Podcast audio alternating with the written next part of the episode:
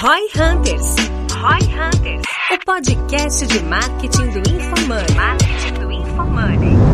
Aqui é arroba Guilherme Underline Lippert. Minha expectativa para esse episódio é ter o melhor e maior time de vendas da V4 Company. Aqui é arroba Denner Lippert. Minha expectativa para esse podcast é que o Gui bata alguma meta. Aqui é thiago com th.reis.gm. Minha expectativa para esse episódio é vender pro Gui. Ah, é, cara. valeu, valeu. Valeu. No episódio de hoje, Denner e Guilherme recebem Thiago Reis, o CEO da Growth Machine, que em quatro anos já acelerou mais de mil empresas, agregando mais de um bilhão de reais em novas receitas para clientes. Quer saber mais sobre como estratégias outbound pode ser uma ótima opção para crescer um negócio? Escute agora no Roy Hunters.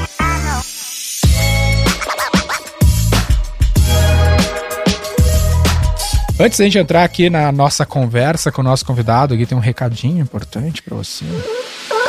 Esse recadinho é sempre bom para falar dos nossos patrocinadores, o pessoal belo, maravilhoso e Cheiroso. cheiroso da Minimal, Minimal Club. O pessoal tá sempre aí patrocinando a gente, então estão sempre conosco. A gente também tá sempre na vestimenta, né? A Quanto gente que, que é uma assinatura da Minimal Club aqui? a assinatura da Minimal Club, ela parte de R$ 59,90 ao mês. Isso me dá o quê? Dá direito a oito camisetas no ano, né? Porra. E na prática isso garante aí pelo menos uns 25% É de desconto mais de uma por dia, camisetas, é. Exatamente. E, pô, não precisa muito Isso mais é do que isso no ano, velho. outro plano. Exato. Porque no fim das contas, a moral dessa camiseta, caso você ainda não tenha, caso você ainda não saiba, né? Todos os benefícios que ela tem, você pode conhecer no detalhe lá no Instagram ou na página, no site do pessoal da tá Minimal, aqui. no link que tá aqui na descrição do episódio. Incrível. Mas dos principais, assim, o negócio não desbota, ele não amassa, ele não encolhe também. E todos sabemos quanto 2 centímetros faz de diferença na nossa Se encolher vida. 2 centímetros. Se encolher 2 centímetros é foda.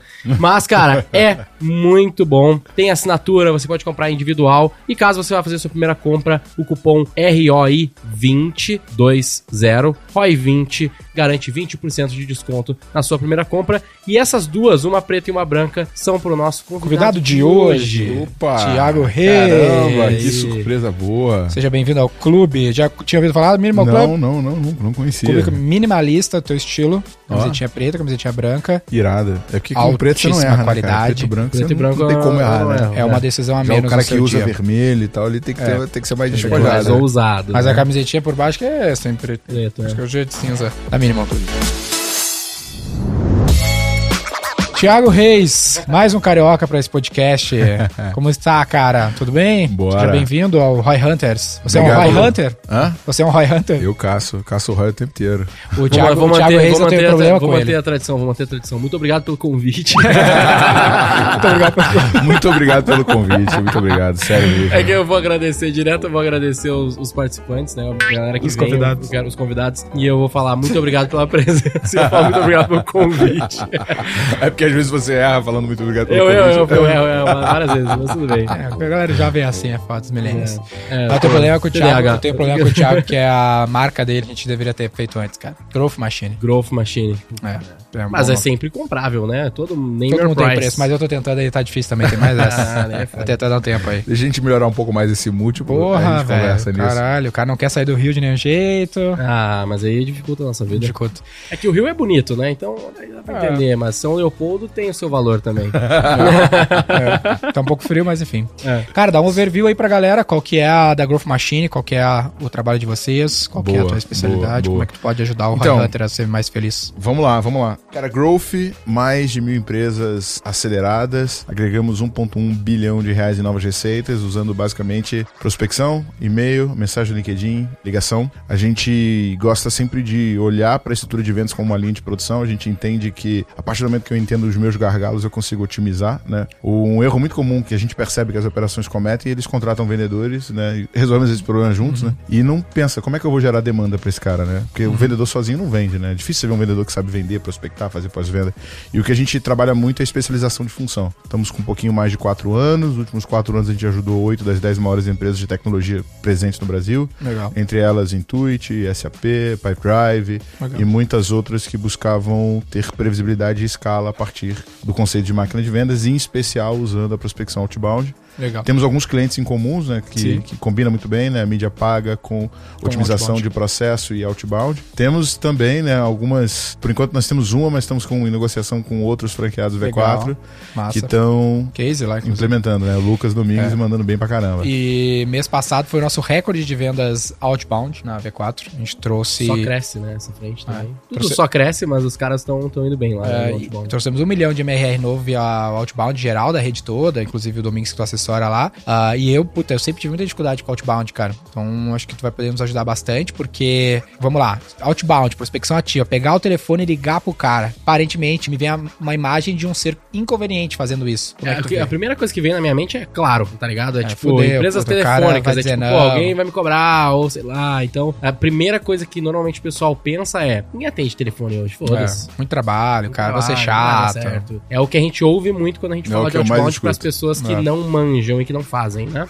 Não, e o que que acontece, né? Primeira coisa, não sei se você sabe, Uhum. tá, Dani, mas o teu celular liga, sabia disso? Ele tem muitas funções que a gente usa hoje, né? Hoje em dia você manda um WhatsApp perguntando, posso te ligar, né? Quem faz isso? Sim. né? E o que acontece? Com esse hábito da, da galera usar menos o, o canal de voz, a taxa de conexão aumentou absurdamente. Só que, né, dependendo do ticket ou do perfil de cliente que você está prospectando, a tua primeira ação não é o telefone. Normalmente, é, nas operações que a gente monta, a gente tem feito duas coisas, em especial muito social selling, ou seja, muito uso das redes sociais como primeiro touch, combinado Legal. com o e-mail. E aí, quando eu vou te ligar, eu não vou ligar de primeira, sabe? Interrompendo teu dia, igual a tua operadora de telefonia ou a empresa de cartão de crédito. Interessante. Normalmente eu te ligo fazendo uma referência ao e-mail. Tudo bom, Dani? Eu te mandei um e-mail ontem, você conseguiu dar uma olhada? O que, que você vai responder? Puta, não vi. Pois é, então, aproveitando que eu tô aqui, deixa eu continuar. Pum, engata a primeira. O que acontece? Eu não tô sendo inconveniente em te ligar, você que não responde teus e-mails. É, Então, assim, eu já entro com outro gancho. Já tá em débito, na real, né? É porque é um processo mais inteligente, né? Não é só na força bruta. A gente associa muito o outbound à prospecção à força bruta. Liga pra caralho aí que vai dar bom. Vai ligar pra 100, um vai atender. Dois vão atender, dez vão atender. Então, pode entrar na polêmica? Pode, vai. Pode falar mal dos é outros, bom. como é que é? Fala de um jeito que decore. Já tem a marca, já, já tretamos aqui. O que, que acontece, cara? O, o livro que ficou mais popular né, nesse segmento foi o Receita Previsível do Aaron Ross, né? Aham. E foi um livro bem importante, foi um livro divisor de água, só que esse livro tá com mais de 10 anos. Né? Então, naquele momento, quando a gente falava de automatização, né, o que, que surgiu? A moda. Olá, primeiro nome, gostaria de ajudar a sua company, né? Então, Aham. joga no Google, template de cold e-mail, você pegava o primeiro vagabundo que você achava, botava na ferramenta, disparava para 4 mil pessoas, de 4 mil pessoas, meio por cento abria, mas meio por cento respondia e parecia ser um bom negócio. Só que quando qualquer hack, qualquer estratégia que se populariza, ela tem uma tendência a cada vez funcionar menos. Total. Eu não sei se lá em Porto Alegre tem um golpe do WhatsApp, né? Tem. Mas no Rio os caras são Gui bons aplica nisso, pra mano. caralho, né, Gui? Oi? É teu segundo emprego? Não, e aí, cara, assim, quando alguém me pergunta assim, cara, não funciona a ligação. Mano, o golpe do WhatsApp funciona. Se aquilo dali funciona, qualquer coisa funciona no volume, né? O que acontece, a, a discussão tem que ser, é se pro teu segmento fica de pé o CAC. Essa pode ser a discussão, porque dependendo do que você tem de LTV, pode ser que não, a conta não feche, principalmente pra quem tem Já caiu ticket no muito baixinho. WhatsApp? O golpe do WhatsApp é a pessoa pedindo dinheiro pra ti. É, ah, número. puta, Gui, o lance do celular clonado. Não, cara. primeiro assim, Ah, como é tá, que é o golpe sim. do WhatsApp? Primeiro eles te ligam e vão falar pra vocês, cara, tipo assim, eu recebi alguns desses. Uma que eu recebi foi, ah, aqui é do Ministério da Saúde, nós estamos fazendo uma pesquisa pra é, entender sobre Covid. Aí começa a te fazer uma porrada de perguntas, o cara fala com um gerúndio, parecendo um operador de telemarketing, no final ele fala, muito obrigado por participar da pesquisa, eu tô te mandando um código. Você pode confirmar esse código pra validar a tua pesquisa? Quando ele te manda o código, não é um código, é, o um- código de validação do WhatsApp. Ah, entendi. Aí você dá pra ele, ele vai lá e ativa num novo aparelho o teu número. A partir desse momento ele começa a mandar mensagem pra todos os grupos que você tá, pra todas as Boa pessoas parte da tua dos hackers, eles são social hackers, É. né? Eles criam uns É, jeitos. a maioria hoje Já caiu num é golpe né? desse? Não, eu nunca recebi Eu isso. já não. caí num golpe desse. Sério? A minha irmã já caiu, cara. Telefone fixo, velho. O cara me ligou dizendo que era do Silvio Santos. Ah, ligou mentira. Telefone fixo. dizendo que eu tinha ganhado um bagulho Não, pra não minha que era o Silvio Santos. Não, né, não, que que era da produção. Ok. E eu não lembro direito. E aí que eu tinha que transferir 3 mil reais, uma porra assim, por algum motivo. E eu caí, velho. Achei que tinha ganhado mesmo. Os Mas não transferi bons, o dinheiro, né? porque Os minha caras mãe são não bons. deixou, minha mãe não confia em ninguém. É, viu? Mamãe salvou, porra. Mas assim, não, eu né, era burro pra caralho. Os caras eram inteligentes, essa é a verdade, mas enfim. assim, o outbound ele tem um pouco dessa engenharia social, saca? De Engenharia você é, conseguir passar, por exemplo, tem um conceito que a galera bate muito que é o gatekeeper, principalmente quando você tá prospectando empresas maiores. Eu quero vender, sei lá, CIO do BTG, né? Esse cara vai ter uma secretária boa, bem treinada Pô, que não vai passar. concorrente, Tá que cara. pariu. Vou- XP, então vai vender pra Tá XP. bom, beleza. XP, corta. Ah, vamos supor que eu quero vender pro CFO da XP.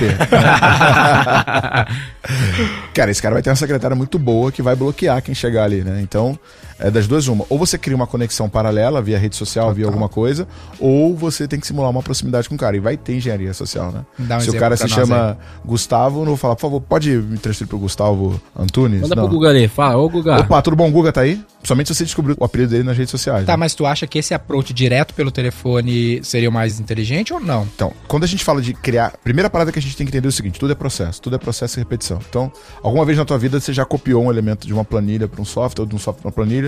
Primeira vez você clica, Ctrl, vai com o mouse, clica em cima, vê. A segunda vez você descobre o Alt Tab, né? Ctrl C. Na quarta você para de pensar. Já aconteceu isso contigo? Você tá assim, ó, transferindo, transferindo. Então, tudo aquilo que você repete, você cria uma capacidade melhor de executar. Tá né? bom. Então, o que, que a gente faz como primeiro, não primeiro, mas segundo, segundo passo na construção de um processo de prospecção outbound? Construção de um fluxo de cadência. O que, que é isso?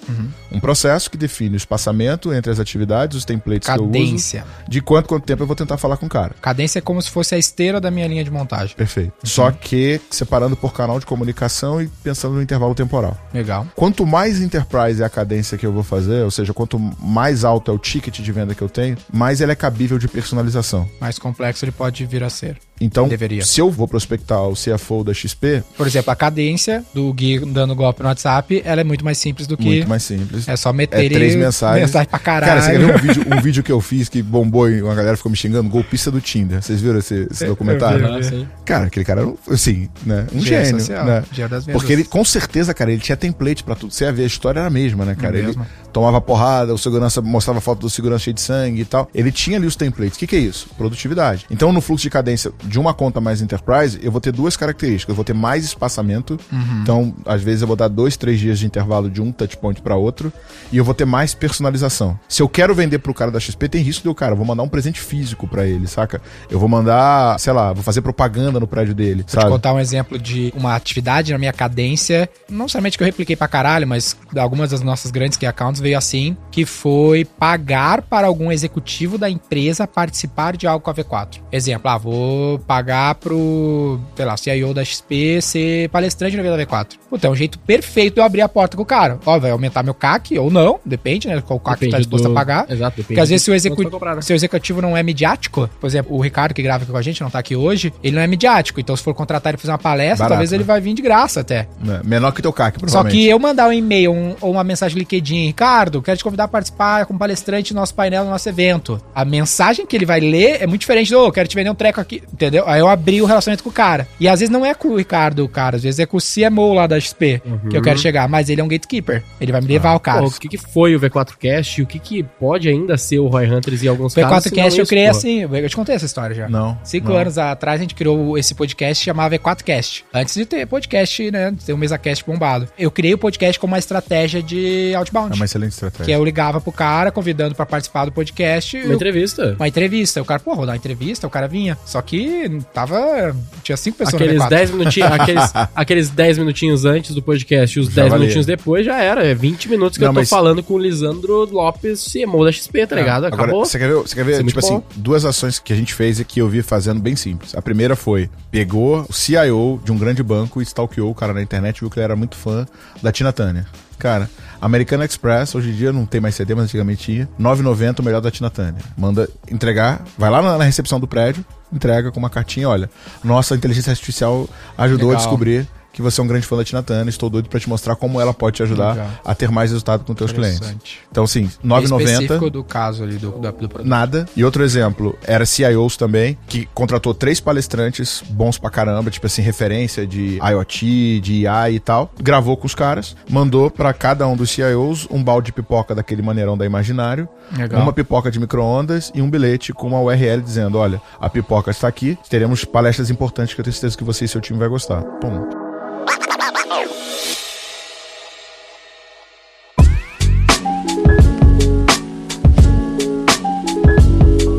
Pegar o Gui, Gui. Como é que eu poderia ajudar o Gui a vender mais, então, com esse processo, Thiago? O Gui, ele cuida do V4X, que é o nossas contas premiums. Conta todo hora aí, Gui. Vamos ver como é que a gente faz. É, na prática, o que bater acontece? meta, porque O- tá difícil, hein? Ah, tá batendo te meta sim, caralho. Tô batendo meta sim.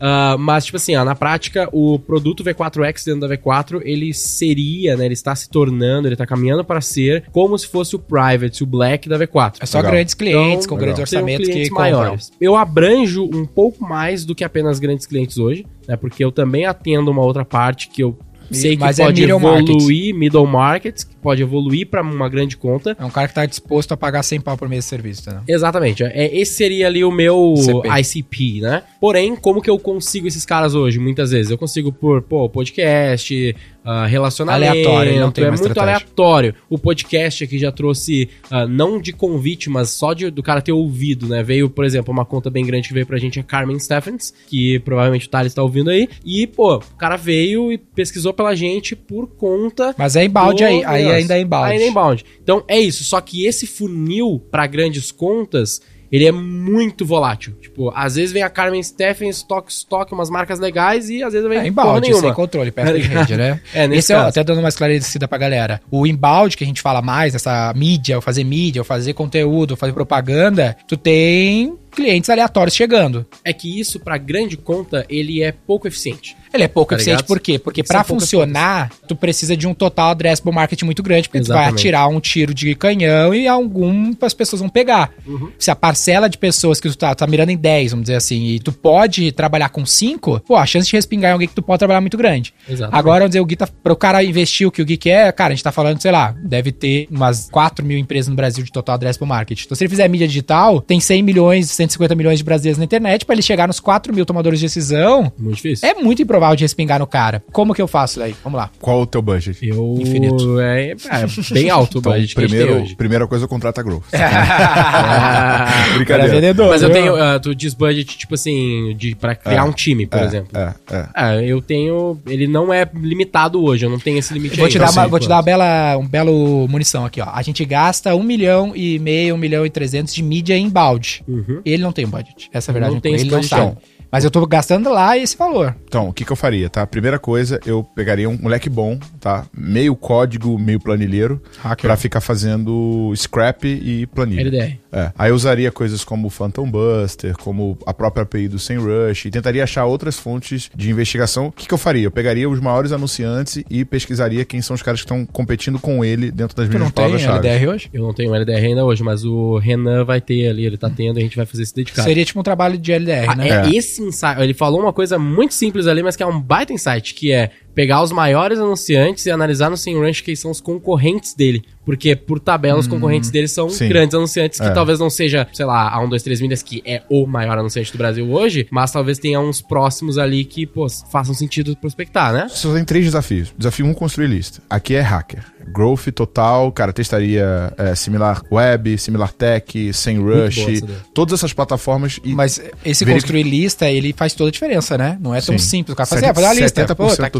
É lista. E a galera simplesmente ignora. E aí tu tem uma função específica da pessoa fazedora de lista, né? É. Só que não é um estagiário, não é um, é um cara inteligente, porque ele vai ter que falar, ele vai pegar a lista, ele vai no LinkedIn, ele vai descobrir quanto tempo o cara tá na função. E eu criaria uma planilha bem grande com muita variável para você poder usar isso em fluxo de cadência. Então, por exemplo, tem fluxo nosso que começa assim: Olá, Dani, tudo bom? Primeiramente, parabéns pelos. Quantos anos tem a V4? 10. Dez. Pelos 10 anos da V4. Inclusive, muito legal, li essa matéria aqui que você acabou de ser investido pelo Group Dreams. E vejo também que no LinkedIn que teu time cresceu 400% nos últimos seis meses. Isso mostra que você está fazendo um excelente trabalho. Qual que é a primeira coisa que eu quero fazer com o Danny? Eu quero que ele leia aquela porra e ele fala, não tem como isso ter sido feito automaticamente. O cara realmente gastou tempo pesquisando. Porque esse é o primeiro hacker do para você fazer com que o teu e-mail E ele tenha tem uma que ser resposta maior. personalizado mesmo, né? Totalmente Mas personalizado. isso esse- é pesquisa, não é um negócio muito automatizado, né? Dá pra fazer isso com variáveis, mas você tem que dar uma relida porque o português ele tem muita variável no plural, singular, tempo verbal, então assim, tipo, tem que tomar cuidado com isso, mas dá pra automatizar boa parte.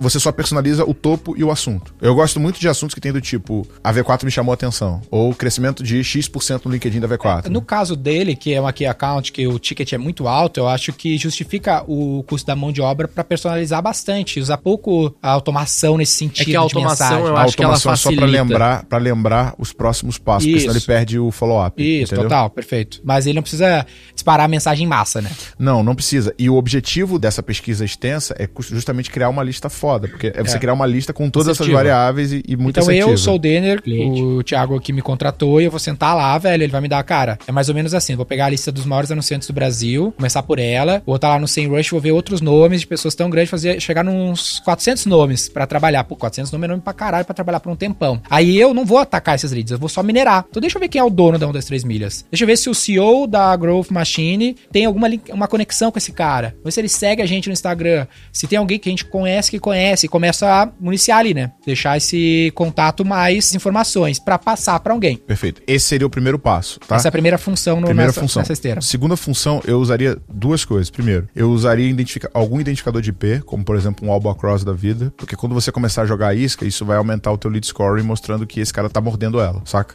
Hum. Albacross, por exemplo, é um site que pra empresa grande ele vai funcionar muito, pra PME não vai. Ele mapeia o teu IP. Uhum. Então, se você visitar o meu site, vai aparecer lá, V4 Company visitou o teu site. Tá bom? Tá, então, e ele já liga com o LinkedIn, então você já consegue fazer uma porrada de coisa e dependendo do CRM que você usa, você já consegue trazer essa informação dele. Drive. O Pipe Drive tem um identificador próprio dele que não é tão bom, mas dá. Mas dá, mas, mas dá pra fazer. O Salesforce é melhor. É melhor. Ele, ele tem uma integração nativa com o Force.com. Então, daria. Então, eu usaria um, um Albacross da vida. Paralelamente, eu usaria muito social selling. Muita produção de conteúdo. Cara, quem faz isso muito bem, né? A galera da Starts faz isso bem. Eu faço bastante isso. Então, assim, produção constante de conteúdo, muito orientado às dores, com a pegada de ser conteúdo viral e, ao mesmo tempo, usar muito, por exemplo, quero falar com o CMO da XP. Cara, quais pessoas da minha rede são conectadas com esse cara? Né? E aí você usar muito bem a tua rede para ir abrindo porta e Esse alavancando. social selling é um highlight importante, né? Porque ah, no time deles, eles têm me usado cada vez mais como esse gatekeeper para atacar um lead. Então, uma coisa é o meu vendedor lá, que tem, sei lá, 600 seguidores, mandar uma Mandar mensagem no Instagram pro CMO da XP. Eu mandar, facilita o cara, puta, Perfeito. tem um cara aqui com, sei lá, 90 mil seguidores mandar uma mensagem, não é usual. Então, no LinkedIn Falta especial. verificado, né? É, É, tu ainda não é, né? não. O verificado do Instagram é a NFT que mais tem valor no mundo, cara. Só que eles não vendem assim. Podia vender, né? Isso é bom pra caramba. Mas assim, É no- a única a imagem A digital que NFT, tem algum valor real. É a NFT que mais tem valor do mundo, não é um JPEG. É. Então, LinkedIn, por que, que o LinkedIn é melhor pra isso? Por dois motivos. Primeiro, dentro lá do Sales Navigator, e aí, cara, assim, vocês têm que dominar Sales Navigator pra fazer isso. Ele tem duas funções que são muito ricas. A primeira é a ponta de alerta. Então você consegue ir fazendo esse padrão e subir pra dentro do Sales Navigator. Tem integração nativa com o Salesforce, então se você nomeou as contas, você já consegue tagueá-las dentro do Sales Navigator. E, por exemplo, que você foi lá e marcou essas 400 pessoas que você quer. A partir desse momento, cara, o feed do Sales Navigator começa a ser mágico pra você. Ele vai mostrar se o cara mudou de emprego, se o cara tem uma conexão nova, se o cara visitou teu perfil. Então, cara, assim, eu olho todo dia, durante 20 minutos, o meu feed de alerta, porque ali tem todas as contas que eu tô trabalhando, que eu tô tentando ir atrás. E, por exemplo, imagina que o CMO da XP foi pra Coca-Cola, tá ligado? Puta, velho, tu já sabe que tu tem uma puta chance de entrar Já na um Coca-Cola relacionamento agora. com o cara. E você sabe que você tem que voltar na XP pra defender, já que ele é teu É, cliente. esses dias a gente teve isso, né? Uma movimentação de função de diretor de marketing, aqui, account nosso lá, eu te mandei no WhatsApp. Eu não lembro disso. Mandei, pô, no Instagram, que saiu da empresa, mas enfim. Tá, beleza, lembrei, lembrei. Sim. É. E a outra coisa é o seguinte: saiu uma menção na mídia de qualquer um dos caras que tá na tua lista. Vem lá a notificação, fulaninho saiu na mídia e Pô, tal. legal. O que, que você faz? Pum, parabéns. Mas isso via. Sales Navigator ou Google Via News? Sales Navigator. Via Sales Navigator. interessante. Via Sales Navigator. Sales É, Navigator tá é, é custando tanto um trabalho pra fazer isso de prospecção, como até um trabalho pra retenção, né? É. No fim das contas, uma Também, média grande. também. Custa 99 dólares o, o simples e o, Não, eu sei, eu só tô falando e o legal 299. Mas é legal vocês usarem o Teams, porque o Teams ele faz com que vocês tenham uma única rede, entendeu? Uhum. E aí entra o segundo valor. Qual que é o segundo valor? Existe um negócio chamado Warm Introduction dentro do LinkedIn. O que é o Warm Intro- Introdução quente? Né? Então, como é que funciona o Warm Introduction? Eu quero falar com um cara que está conectado com o Danny. Em vez de eu ir direto no cara, eu vou pedir, Danny, você consegue fazer uma ponte para mim? Total. Então, quando vocês usam o- a função Teams, ele vai fazer isso com todos vocês, mostrando os níveis. E no LinkedIn ele tem três níveis de conexão. Nível 1, o cara é a sua conexão direta. Nível 2, que é a conexão da tua conexão. E nível 3, que você não tem nenhuma conexão direta com ele. Então, Isso é uma puta ideia legal, né? É, todo mundo que é nível 2, cara, é lindo, porque você vai ter a capacidade de achar pessoas que vão abrir essa porta. E vou fazer o Arm Introductions. Agora, o que você tem que tomar cuidado, não pode aceitar todo mundo. Por exemplo, nesse momento eu tenho 1.400 pessoas me pedindo pra adicionar no LinkedIn. Se eu aceitar todo mundo, eu não vou saber quem de fato eu conheço e quem eu não conheço, Vai entendeu? bugar teu algoritmo. Então você tem que, tipo, estar conectado com pessoas que de fato são conexão e que você tem relacionamento pra que você possa fazer isso. Porque se você chega num VP lá que você quer falar e você vê que você tem 400 conexões em comum, ferrou. Fudeu. né? Essa ampliação da esfera de influência é um lance interessante, né? Porque às vezes a gente fica assim olhando, não, eu tenho que atacar, tenho que chegar no CMO da XP, ao invés de eu pensar, não, mas quem é a pessoa que eu posso me conectar com mais facilidade que pode me Perfeito. levar a esse cara? Perfeito. A gente fez isso de maneira intencional também, foi com embaixadores, né? Que a gente começou a ter embaixadores fixos, que a gente paga contratos anuais, que são pessoas que nos conectam, que são influentes, né? Embaixadores de business. A nossa conexão com o grupo Dreamers que investiu no V4 foi via um embaixador. Que eu, eu não conhecia os caras, entendeu? E aí os caras indicaram a gente no network deles. Foi um lance intencional, que a gente pagou pra conseguir abrir esse canal, né? Cara, e isso é um- uma coisa boba, mas que é muito importante que a galera negligencia, né? Porque assim, é, como é que você. Muita gente fala assim: ah, eu não consigo ter o network que você tem, como é que eu faço? Paga. Paga. Né? Se você já tem, animal, trate bem. O meu né? network quase todo foi pago. Depois que ele começou a se abrir com, ah, por causa de eu ter construído um, veio o outro. E o que é engraçado é que a galera não entende, né, cara? Que assim, se comparar o, o quanto você gastou com os teus influenciadores Ou com mídia paga, por exemplo. ou com mídia paga, você gastou praticamente nada. É, se né? esse meu orçamento se eu movimentasse, sei lá, 10%, 5% pra mão dele, pra ele executar esse tipo de coisa, será que o upside não seria bem maior? E outra coisa, você pensa assim, você, cara, fora do eixo Rio-São Paulo, lá no Rio Grande do Sul, conseguiu criar um- uma rede de relacionamento que tem, cara, gente que tá aqui em São Paulo que não tem. né? Sim. E outra coisa, dentro do social selling, né, dentro dessa ponta do Warm Introduction, cara, se toda hora eu te peço, me conecta com fulano, me conecta com fulano, vai chegar uma hora e você fala assim, pô, Thiago, Tu tem né? que gerar valor também. tem que gerar algum valor. Seja né? pagando, seja fazendo alguma outra coisa criativa aí. É, uma coisa que eu sempre faço é isso, pra galera que tá ouvindo agora. Pega agora 10 pessoas que são conexão sua ou que são rede de contato sua e lista quem são as 10 pessoas mais importantes que você tem na tua rede de contato. E me fala o seguinte, quem que você gerou valor nos últimos 30 dias? Ah, não vai lembrar de ninguém. Beleza. Agora o que você vai fazer? Passa a próxima semana gerando valor pra essas pessoas e não pede nada em troca. Apenas faça conexão, apresente pessoas, indique clientes, faça apenas isso, né? Aí depois que você fizer uma semana, você vai ver o resultado que você vai ter e a partir disso começa a fazer isso toda semana. Esse é uma visão que o Roy Hunter aqui ele precisa ter, porque às vezes o cara pensa assim, não, eu só vou pagar quando der Roy. Roy. Aí acho que todo mundo é marketplace. O cara chega, não, só pega um influenciador e tudo mais, e fala, não, vou te pagar por venda. Aí o cara não precisa do teu dinheiro, cara. Ele aceitar fazer uma coisa contigo já é um bônus. Então tem que pagar antes. Aí quando tu for precisar, o cara já tá, né, com essa relação com você pra abrir essa porta. Perfeito, perfeito. E, assim, falei a primeira lista, a segunda, essa entrada e conexão. Eu dei o exemplo do Social Seller e do Alba Cross, mas tem também o fluxo de cadência, tem os presentes físicos, que é o desafio. O primeiro desafio é de saber com quem eu tenho que falar. O segundo é como eu me conecto com essa pessoa, né? E o terceiro, que aí vem a complexidade de vendas, e eu não jogaria dentro do teu time de vendas atual, porque eu sei que hoje vocês têm ciclo de, né, Ah, eu tô criando um time de vendas depois a gente fala sobre isso. é, aí você tem que trazer executivos que têm esse hábito de relacionamento. Caras que vêm de empresas como Oracle, como SAP, porque existe uma coisa chamada planning account, que é o quê? É você planejar o processo de venda para essa conta. Muitas das vezes, esse cara tem contrato de 12 meses, de 24 meses. Então você tem que entender tanto como ele compra, quanto em qual etapa do estágio de compra ele se encontra. Então, tipo assim, no caso de vocês, nem tanto, porque você já vai estar indo atrás do cara que tem um, um budget alto de anúncio. Mas normalmente esse cara tem uma agência e essa agência já tá, é, sei lá, fidelizada por algum motivo ou por alguma variável. Então, o que eu faria é, tipo, mapear ou quando vem esse contrato ou elementos que eu posso fazer de percepção de dor para tentar fazer esse cara converter para vocês, né? Interessante. E aí você vai estar vai tá competindo, sei lá, com uma FBIs, com uma grande agência que não faz só a ponta da mídia paga. Na maioria das vezes a mídia paga vai ser o menor negócio dela. Ela faz muito mais aquela, o brand, aquela coisa muito maior da, da campanha institucional. E o teu desafio vai ser conseguir ou morder parte disso, né? É bem comum acontecer isso, né? a gente É. morder, tipo, a parte de mais mídia paga, growth, crescimento, e eles ficam com, lá, Que aí é o processo de conversão em Fica venda. com frufru. É, porque o que acontece, né? Eu falei isso outro dia num podcast. Quando você pega uma, principalmente se for multinacional, né? Quando você pega uma multinacional, aí os caras de multinacional vão me xingar agora, mas é mais fácil, tá? Um cara de marketing de uma multinacional ser mandado embora por não ter seguido o processo do que por não ter batido meta. Então eles têm uma preocupação muito maior, tá? Em seguir as diretrizes da matriz do que entregar resultado. Porque se você seguir a diretriz da matriz e o resultado não vem, Terceiriza a culpa. o erro não é teu. Você seguiu a diretriz. É um erro estratégico. Agora, se você não segue a diretriz da matriz e der errado, aí ferrou. Não, e sem contar que você pode bater meta não seguindo e mesmo assim ser mandado embora, porque você feriu alguma regra global, entendeu? Foda.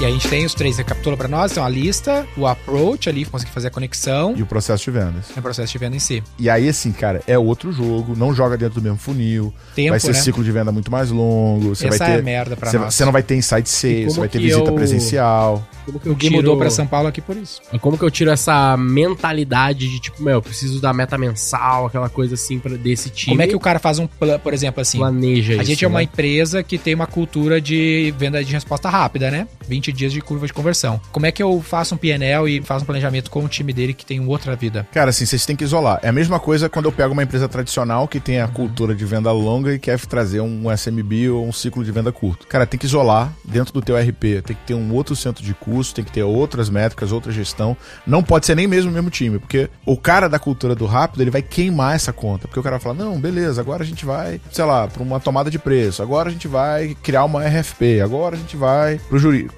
vendedor do outro business não tem saco para A essa gente, parada. apre- a gente sofreu isso na pele num caso que quando a gente começou a. A gente tem lá a divisão do trabalho, né? Um pouco do que o Thiago tá dando ênfase, né? Que eu- lá no Robert Ross ele fala, né, que o problema da venda antiga, um dos problemas, até onde eu sei, depois você pode me corrigir, é, por exemplo, o vendedor que faz tudo. Então só o, o insight do fazedor de lista, a gente chama de LDR, né? Já é um puta insight pra ti, caralho, nunca tinha pensado em ter uma pessoa só pra fazer a lista. Isso é a divisão do trabalho, é o que deu escala ao capitalismo. A gente fala isso várias vezes aqui, né? No- a gente só tem milhares de lápis disponíveis porque cada uma das pessoas extraíram matéria-prima na Ásia, matéria-prima na América do Sul, distribuíram, reman- Sapiens fala muito isso. é.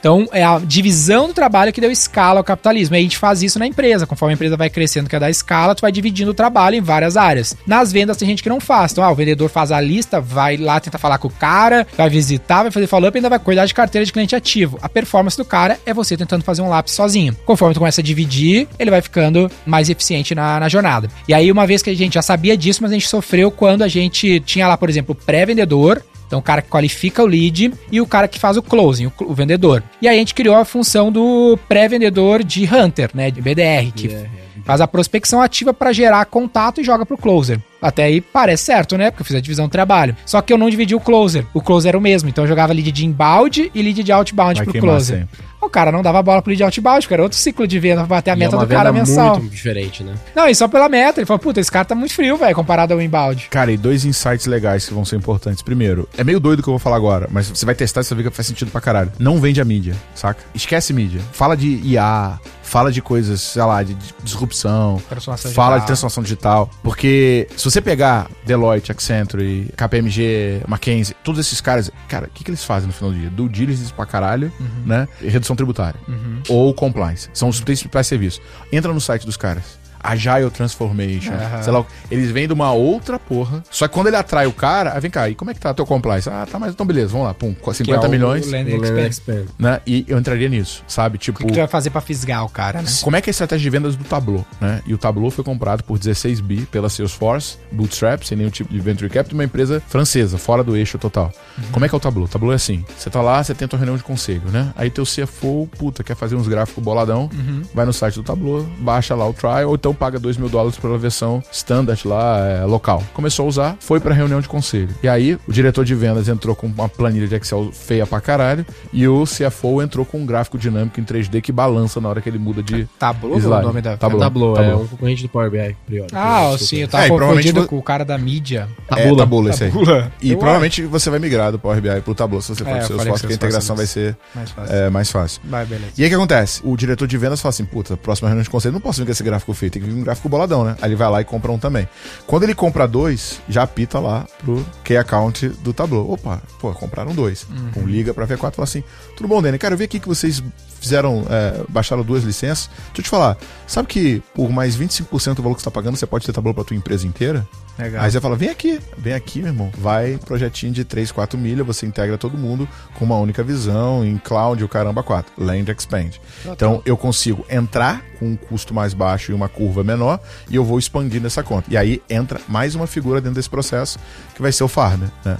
Cara, contas enterprise, é tipo, eu tenho um key account que fecha a venda, mas eu tenho um cara de farm que vai lá fazer relacionamento, é expandir conta. Uma quarta posição, praticamente, que é o cara que faz a lista, o cara que faz os approaches, o cara que faz o closing, e a gente tá falando já do quarto É, cara na Esse processo. que é o farmer, farmer. ele é o meu diretor de atendimento, que é o cara que constrói o relacionamento, mantém, tentar aumentar a relação, né? Criar mais possibilidades. né? A missão dele é farmer. é diretor de atendimento. E aí, assim, uma outra coisa que eu faria é aí trabalhar o senso de comunidade desses caras. Começar a criar evento presencial, começar a criar é coisas ali.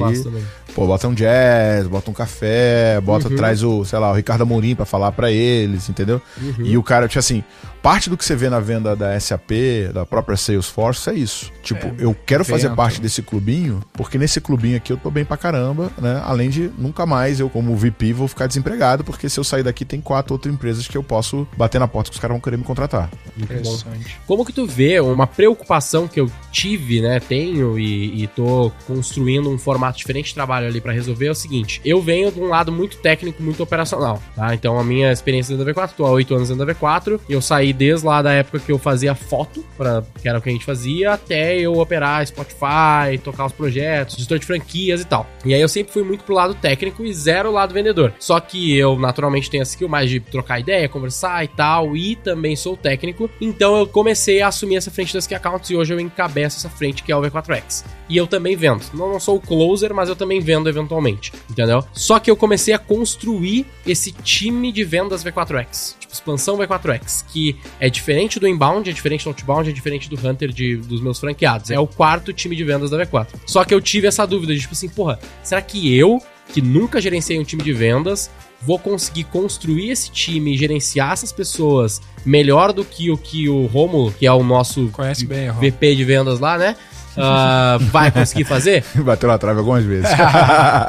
Quase. Mas, tipo assim, a minha dúvida era essa, sabe? A minha pergunta, mais objetivamente, é: será que eu, com zero experiência e conhecimento técnico, não sendo um vendedor, apesar de, na minha opinião, vender bem, não sendo vendedor, eu vou conseguir gerenciar esse time aqui? Ou era melhor eu só deixar o Rômulo criar isso e eu vim aqui do lado e apoiar? Porque o que eu tô fazendo hoje é a primeira opção. Eu tenho time, o time é meu e o Romulo tá aqui olhando e fornecendo as pessoas e tal, mas eu tô conduzindo. Mas será que existe alguma diferença nesses gestores? Eu deveria me desenvolver em alguma coisa específica ou tá tudo bem eu não ser um vendedor, um gestor de vendas tradicionalmente falando? Cara, tem um blog muito foda, inclusive um evento legal pra vocês irem e patrocinarem, que rola no Vale do Silício, chamado Saster. Já ouviu falar? Saster? É. Não. É do cacete esse evento. S-A-S-T-R? É, é SAS TR no final. Ah, SAS. Que é do Jason Lamb, que é o cara que escreveu o hipercrescimento junto com o Aaron Ross. Né? O. Jason Lamb que é o cara que vendeu uma empresa de assinatura pra Adobe. E foi, sei lá, tipo, em 24 meses o cara vendeu, acho que foi 160 milhões. Um, tipo assim, um valor bem relevante em muito pouco tempo. Antes de criar o Saster, ele começou a criar um blog onde ele dava os principais conselhos pra CEOs e, e founders de startups que queriam escalar. Dentro desse blog dele, um dos artigos que ficaram muito famosos foi sobre os VPs de vendas que você tem que ter. Na verdade, é como contratar seu primeiro VP de venda e ele vai explicando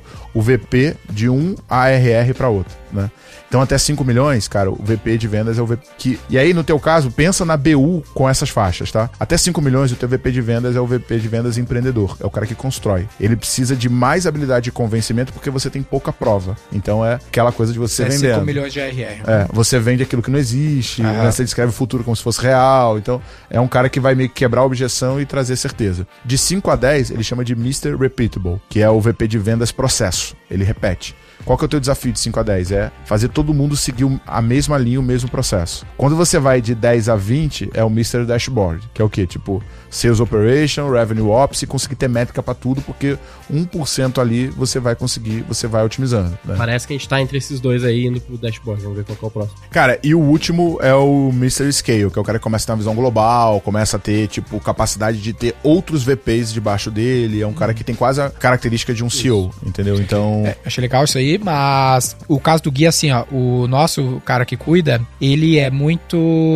Ui, não tô brincando. Não, é viciado no perfil inbound. E tem uma tendência forte a negligenciar o outbound, porque o resultado que ele é cobrado, ele sabe fazer via inbound, não sabe fazer via outbound. E esse é o mesmo cara que tá gerenciando outbound, inclusive do Gui. E o Gui nunca foi nem de inbound, nem de outbound, a não ser que ele é um marqueteiro, né, cientista completo e pá. Então, é, como que a gente estrutura essa administração desse time de venda para key accounts, tendo que eu tenho de um lado um cara super técnico, marqueteiro, que já é quase um cara para gerir vendas, e eu tenho outro gestor de vendas, só que viciado em balde. Não, então, é um pouco do que eu falei ali do squad, saca? É igual o conceito de growth. Você vai isolar essa porra e é um dinheiro que você tá disposto a perder num budget que no, Teria que ter outro VP. Você não tá cobrando Teria que ter outro sim, VP. Sim. Ou talvez um VP acima. Entendeu? E essa seria a tua BU. É, ali, ali a tua relação que tinha que ser, mais um com o Renan ou com outro VP de mercado do que com o Romulo. O Romulo deveria se direcionar pro embalde. Porque assim, tem o outbound outbound pro Romulo. Outbound de ticket médio curto, muito parecido com o que o Theo faz na Isaac Esse, é, o- Sales, esse é o Renan, né? dando nomes aos bois, né? Pra É. ficar fácil na, na conversa. Esse é o Renan mesmo. Então, assim, existe esse outbound, só que o, o que ele tá fazendo é um outbound ABM, Key Account e Exatamente. Enterprise, Isso. que é diferente. Então, eu isolaria as duas coisas. E outra, até mesmo no teu PNL, o CAC disso aqui é completamente diferente. Completamente. Se ele não tiver um LTV porradão, essa porra não fica de pé, entendeu? Mas o nosso CAC de, hoje de outbound é muito mais baixo que inbound. Sério? Muito mais baixo. Principalmente nas medium market, né? Porque a gente vende bastante, né? É estranho, cara. Mas tá falando do Renan ou tá falando do, do. Hunter diferenciado? Não, só do Renan, Renan, é. só o Renan. Ó, é diferente, tá? Eu, eu nunca vi isso. É. Depois a gente pode até descer em número e tal, mas normalmente o CAC do outbound é mais alto. A não ser que você É tenha que uma ele, eu conversão não tô muito falando alta. de IBM, não, no time meu de Não, outbound eu sei, assim, qual que é o, tipo assim, quando a gente foi fazer o projeto pro Lucas Domingues, uma coisa que, né, é, a gente sempre faz uma projeção de, Uhum. de produtividade e performance quando a gente fecha uma nova aceleração, né? E uma coisa que eu bati muito no meu time, que eu queria, porque a gente sempre faz um número muito conservador para superar a expectativa. Uhum. Só que, é, no caso de vocês, como vocês têm um investimento muito alto em brand e em visibilidade, Uhum. eu tenho uma teoria que ainda não está comprovada, porque né, começou agora a aceleração do Lucas, Sim. mas que a conversão vai ser mais fácil, porque você não vai pegar o cara que nunca ouviu falar na V4. Uhum. Entendeu? Então você, pô, sei lá, quantas pessoas vocês impactam Ah, mensalmente? bilhões. Não, centenas de milhões. Porque eu, com 70 mil, impacto 2 milhões, vocês Sim, é. fizeram uma regra de É, 3 deve aí, ser. cara. É, De é impressões deve ser dezenas de milhões. dezenas de milhões. É. né? Então tem muita gente que é impactada por um anúncio, mas não converte. E que Isso. nunca vai converter. Mas sabe E que a- a V4 existe. Mas sabe que a V4 existe. Quando eu dou um touch nesse cara, por isso que o Alba Cross, mesmo não só pro Enterprise, vai ser bom pra caramba. Vai ser caro, tá? Porque é em euro, caramba, mas. É, Cara, não tem ROI. É, o cara não tem ROI, é isso aí. Porque ele pega por volume de impressão. Então, como o site de vocês deve ter muita impressão, vai ser um custinho relevante. Mas, cara, você vai saber que a Apple visitou o teu site, vai saber que a Samsung visitou o teu site. Você vai saber que, sei lá, Votorantim visitou o teu site. Só isso já gera também uma lista de É, potenciais é. contas. né? E aí tem duas coisas. Tem a lista do cara que te visitou e você vai começar um touch, e tem a lista do cara que você está dando touch e te visitou, e às vezes a tua ferramenta de cadência não pegou. Entendeu? Ah, sim. Agora, uma outra coisa que você pode ter atenção também é o seguinte: quando a gente fala de prospecção ABM, qual que é a diferença de uma ferramenta de Sales Engagement para uma ferramenta de ABM? Né? Aí, pra galera entender, Sales Engagement é uma ferramenta que gerencia contato. Então, enquanto o CRM gerencia conta, né, gestão de relacionamento entre duas empresas, Sales Engagement é gestão de contato com uma pessoa. Então, eu quero falar com, com o Denner, eu tenho aqui 20 touchpoints que eu vou fazer ao longo dos próximos 15 dias tentando falar com o Denner. Eu não estou gerenciando o nosso relacionamento, estou gerenciando a minha sequência das É ativas de tipo contato no o que o espaço certo. MeTime faz. Exato. Agora, quando eu falo de ABM, é o seguinte: vamos supor que você quer vender para Vale do Rio Doce. A BM é Account Based Marketing, é marketing baseado numa única conta. Perfeito. Eu quero vender para Vale do Rio Doce. Você vai mapear que existem seis pontos de entradas, dois stakeholder e um decision maker. Você vai trazer todos esses caras para o teu fluxo e você vai olhar para Vale e não para conta.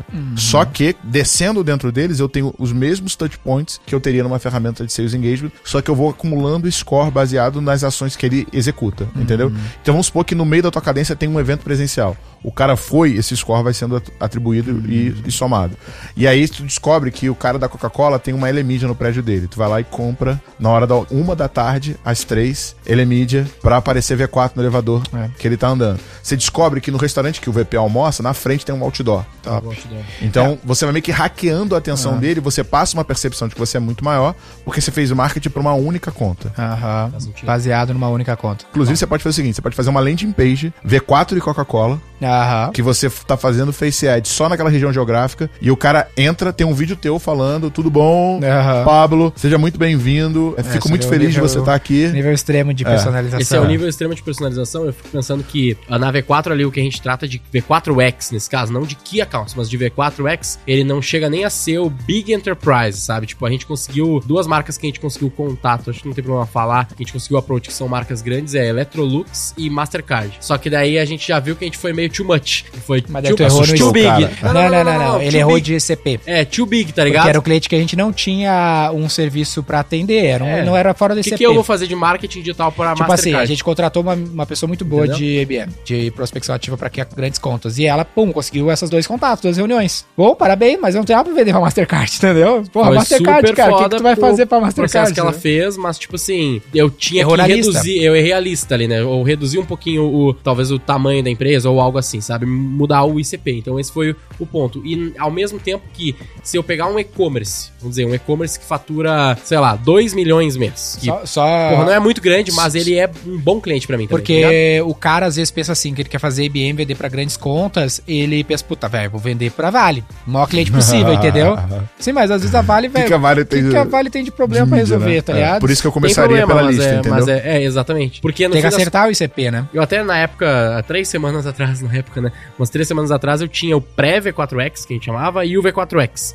E eu já mudei isso pra, tipo assim, é binário. Ou o cara está no V4X e a gente vai acompanhar pra fazer ele crescer, ou eu não vou olhar pra essa porra e foda-se. Não existe um pré ou não sei o que. É, cara, ou está ou não está.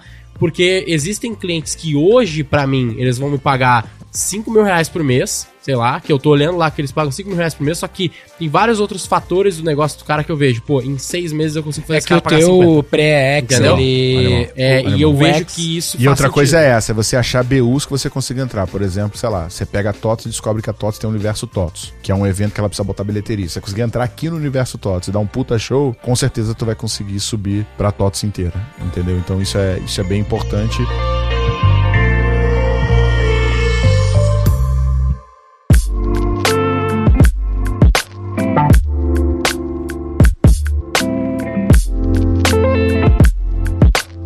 Cara, e outra coisa, é prover pra esses CMOs, pra esses VPs, tipo, novidades. Por exemplo, cara, ficar achando stack, tecnologia, market tech, coisas que você pode, tipo, compartilhar com esses caras que eles ainda não estão por dentro. Quer ver? Eu tô conversando com uma empresa chamada Born Logic, já vou falando desses caras? Sim, sim. Com certeza. Porra do caralho que eles fazem, né?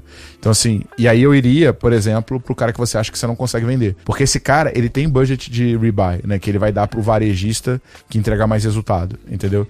Então, poderia ter uma possibilidade do tipo, sei lá, Coca-Cola. Usar ele como gatekeeper pra É. chegar no cara lá. Exatamente. Coca-Cola não tem ponto de venda, né? Não tem ponto de venda, então, sei lá, ela vai ter o budget, mas é muito mais institucional do que conversion, Que né? é o nosso exemplo com a Bem Brasil. Mas, cara, tem seis varejistas que representam 40% da receita deles. Você pode usar esse cara pra abrir porta lá embaixo e falar, eu vou fazer esse varejista ter mais ROI. Se eu cheguei na Coca-Cola, eu posso tentar pegar o- os parceiros dele ou algo assim, tipo E isso, né? aí não é com CMO, é com o cara de go-to-market, o cara com- de trade De marketing, trade, entendeu? merchandise. É, que, tipo, tem uma dor que é o cara da ponta não tá conseguindo crescer. Mas eu tenho um budget pra financiar o cara. É. A gente tem um case gigante, assim, que é uma indústria de batata frita congelada, chama Bem Brasil, de Minas, que ela é indústria. E aí ela tem o representante que vende pro varejista que vende pro consumidor. Aí ela nos contratou para ajudar o distribuidor a conseguir mais varejistas. Uma, duas antes do consumidor, né? E aí a gente começou a fazer mídia pro distribuidor B2B para conseguir outros varejistas. E aí a indústria dá um incentivo pro distribuidor falando, ó, eu vou te dar leads de varejistas, mas só pode vender minha batata. E aí, Não. puta case. A gente tá montando um monte de e-commerce para esses caras financiados pela indústria. Tem um cara que eu entrevistei uma vez, inclusive vai estar no, no próximo step. Depois eu vou dar uma palhinha do que que é o step pra vocês. Que é o Antunes. Foi o cara que foi o primeiro. Ele foi VP da SAP e depois CEO da SAP, mas foi o cara que meio que viabilizou a entrada da SAP no Brasil. Legal. Como é que era o playbook dele de venda numa complexidade semelhante à tua, talvez um pouco pior? Todo agosto ele contratava um economista foda pra vir dar um treinamento pro time dele, dizendo qual que era a próxima tendência. Aí foi assim, tipo, antes, né, as telecoms elas eram estatais, né? E aí ele, puta, a primeira tendência que ele pegou, privatização das telecoms. E aí o que ele fez? Fechou com a Oi, criou o template SAP Oi e aí foi vendendo pra TIM, pra Claro, pra Vivo, pra todo mundo. Então, ele sempre trazia um economista. Depois o que aconteceu? IPO das grandes incorporadoras. Então, o SAP, um dos grandes discursos dos caras é, né? Sete a cada dez empresas listadas na bolsa usam SAP, né? Então, se você vai abrir capital, venha pra SAP, porque isso vai fazer você ser até mais valioso. Curiosidade sobre a SAP é que 70% do PIB mundial passa na SAP. Aí, tá vendo? tá vendo? E aí o que ele fazia? Ele sempre. Que, ó, que é exatamente a mesma estatística de empresas abertas na- em capital aberto tem SAP, né? Isso, É. isso. 7 em É, 10, 70% é, do PIB. E aí o que, ele fazia, cara? Ele fazia sempre esse mapeamento de quais eram os movimentos econômicos que estavam pra frente e todo o time de vendas fazia esse estudo pra depois mapear quais eram as contas e ir pra cima. Se ele fechasse com um, o restante era consequência. Por isso que eu te falo de você pegar os caras que você já atende, né? Por exemplo, sei lá, Spotify. É não é um bom exemplo, né? Mas XP. XP. Cara, quem é que compete com a XP? E ir atrás de um por um. Aí, eu, E aí, aí tu vai me quebrar com o XP daí. aí eu, Mas aí Ricardo- a XP aí pode Ricardo pagar fica de três cara. vezes o contrato pra ter exclusividade, É, não tem é problema. foda. Depois eu falo com o Ricardo. Cara é gente boa, não dá pra fazer isso.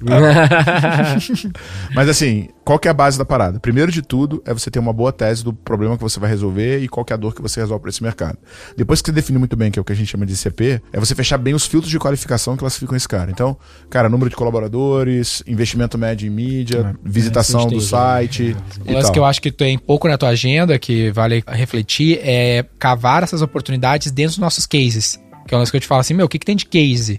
Sabe? Puta, esse case é bem Brasil, tu tem que falar assim, legal, como é que eu faço isso? Em... Quem mais eu posso fazer replicar esse case? É, o da Lugano é um que a gente tá conseguindo fazer bem, tá ligado? Porque A gente tá Exatamente. pegando várias outras franquias pra fazer Porque daí só expansão, entendeu? amplia teu total addressable market com o approach correto. Daí, pô, tu poderia ter pensado que eu, daqui a pouco eu podia ter proposto isso pra Mastercard. Porque se tu Ah, chega... eu, pro- eu, pro- eu não Porque se tu pensa assim, ó, se tu tudo. pensa assim, ah, eu tu tá com muito e-commerce na cabeça, tu olha Mastercard direto pro consumidor, não vou conseguir fazer nada. Agora, se tu tá com trade na cabeça, porque tu olhou mais pros teus cases de trade, tu falou assim, mas que não tem trade na Mastercard? Certamente tem. Puta, Agora é o entendeu? seguinte, eu tenho um negócio pra te ajudar. Hum, uma consultoria, É. uma coisinha, cara. Não, então, cara, Ou uma só, camiseta olha que só. cheira bem.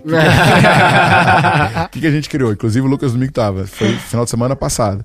A gente criou um Ah, vi evento evento. chamado Step, né? Que é o evento de vendas B2B. né? Então Uhum. a gente. The Event. É o evento para 50 pessoas.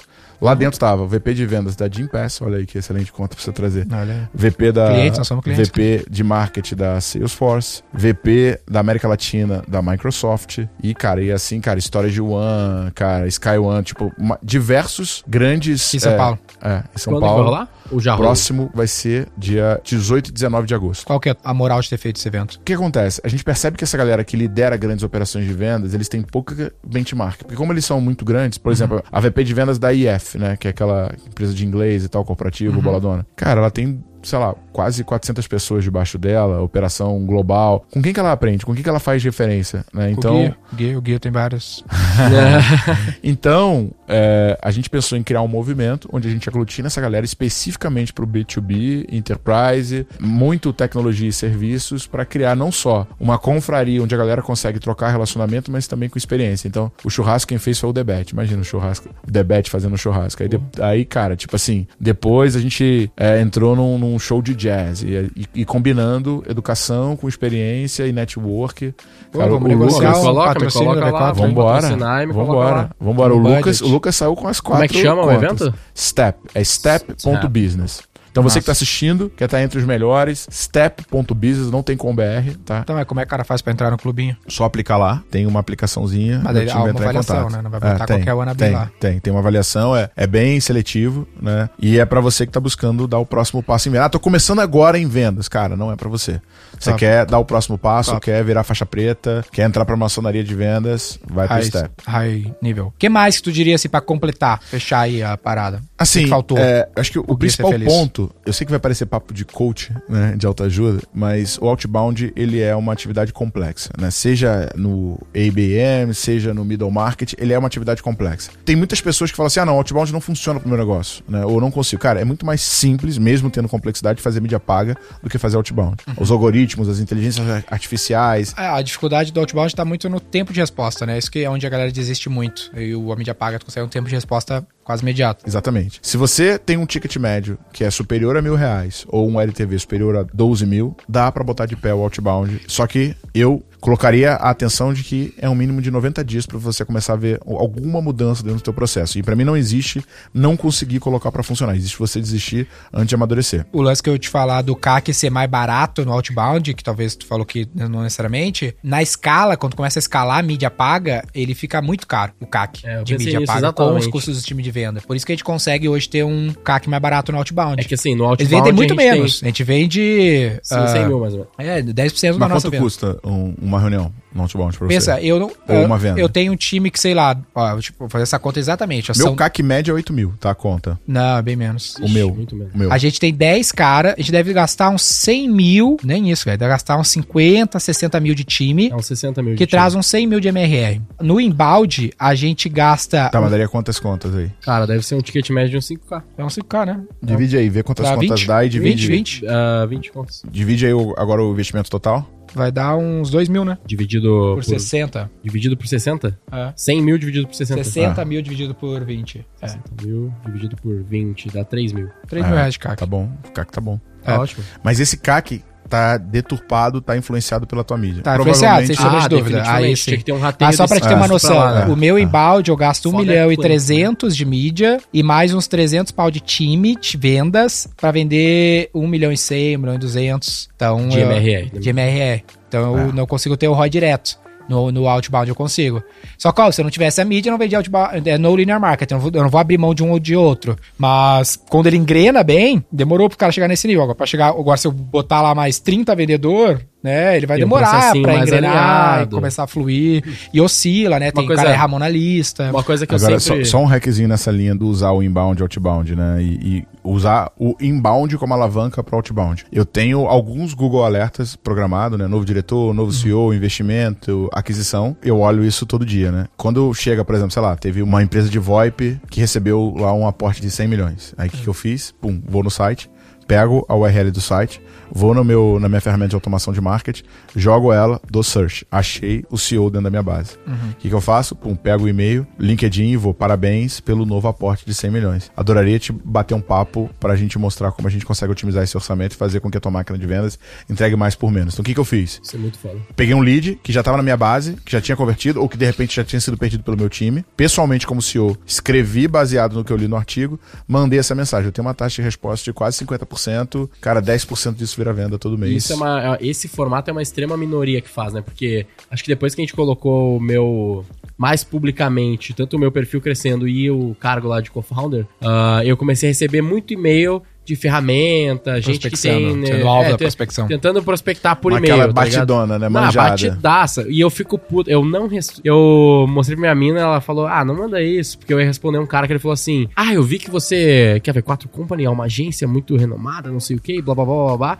Daí eu só queria mandar pro cara a resposta no e-mail de um print da nossa landing page que fala V4 Company não é uma agência, tá ligado? Porra, o cara errou o De básico cara, do né, velho? básico. De cara. Eu, obviamente, não vou responder e eu ia responder essa grosseria com o cara, mas eu fiquei, ah, foda-se, eu não vou nem me dar o trabalho, tá ligado? Isso aí foi é variável ruim, é, company, variável segment, e aí, tipo, tinha os dois no teu KINAI, sei lá, e aí ele manda essa porra, entendeu? Tipo isso, é muito isso. Mas faz parte. Muito bom. Foi uma aula pra mim, se a galera quiser saber mais como ter tua ajuda, como é que faz? Cara, growthmachine.com.br, pode solicitar um diagnóstico gratuito, meu time vai adorar bater um papo, analisar como é que a gente otimiza. Top. A gente tem muita sinergia, né, cara, porque você gera um volume Sim, alto sim, de lead e a maior parte dos negócios não tá preparado, né, e a galera fala cadastrar assim, putz, aí vambora. Não, nem precisa, O já, é bem já- mais já fácil de- é bem mais fácil de vender mais pra fácil ele do vender, que né? pro Cara, o Romulo. Romulo eu não tento mais. Acho que ele mandou mensagem outro dia, não, vou falar, eu falei, não.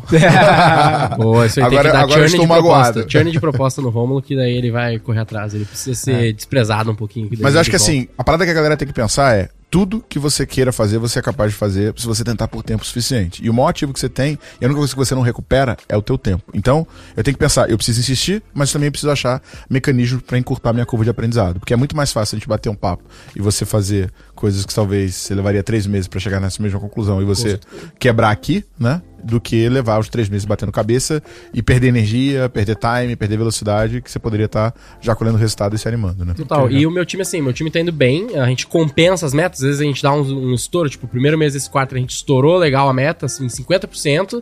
Aí no segundo mês a gente deu uma, um passinho pra trás, mas daí compensou e esse mês provavelmente a gente vai É que bater. é, tu tem que então vai fechar. uma janela de tempo É, maior que o é mês. que eu né? tô olhando no mês hoje, eu já vou mudar isso pro próximo quarto que eu vou olhar a janela do quarter. né? Então eu não vou ficar tão bitolado É. no mês, mês, mês. Eu vou olhar o quarto, tem que fazer tanto, tantas vendas, tanto de MRR. Ah, mas eu tenho certeza que tem, cara, N coisas, essa mudança só do, da cogestão ali que eu te comentei e tal, mas N coisas que a gente vai poder conversar que eu acho que vai ser bem Cara, válido. que não, e outra ideia que veio aqui é o seguinte: se você pegar essas grandes agências, tipo, sei lá, África, DM9, nem sei se DM, a própria Dreams, a FBs e tal, esses caras, eles não querem o contrato é, Médio. pequenininho, saca? Então você fechar uma aliança com eles, o cara incrível vocês trazerem aqui é o Paulo. Que é um dos founders da FBs, cara, gente finíssima, gênio, gênio, gênio. E ele vai falar isso pra você, que ele, ele não tá interessado, não. Sabe, a, sei lá, a P&G tem aqui o, sei lá, o desodorante novo que ela quer fazer uma campanha de ads via Facebook. Cara, não, não é o que ele quer. Ele quer fazer o contrato global, de atender o cara, de trazer a blogueira, fazer, sabe, tipo, o negócio inteiro. E não, pra eles, a gestão de um contrato de, sei lá, de 200 mil, 300 mil é, é complexa. E entendeu? pra mim é maravilhoso. É. Então Dá você fazer também um BizDev, né? É, e- que é o, fazer tipo, uma as aliança. alianças, né? A gente tá querendo ter uma pessoa pra trabalhar só alianças. É. São com esses gatekeepers aí que podem acessar muita gente. Great. Great, muito bom, galerinha. Não esquece ah, da Minimal. Link aqui, né? 20. Vai, 20. E se você quiser estar no podcast junto conosco, nesta mesa aqui em São Paulo, presencial, o link para você participar da promoção, para estar aqui com a gente. Não sei se é promoção é o melhor termo, mas enfim, tá aqui os caminhos na descrição do podcast. Tiago Reis com a gente. Muito obrigado pela presença. Eu que agradeço pelo convite. Eu agradeço por participar. Ah, é, boa, boa, boa, boa.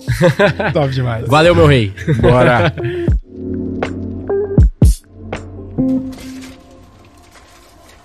O nome, qual vai Nome ser é o nome? Growth Machine. Growth Machine? Beleza? Siga o Roy Hunters no youtube.com barra Roy Hunters e no Instagram pelo arroba Roy Hunter Oficial e faça parte do nosso grupo do Telegram com conteúdos exclusivos.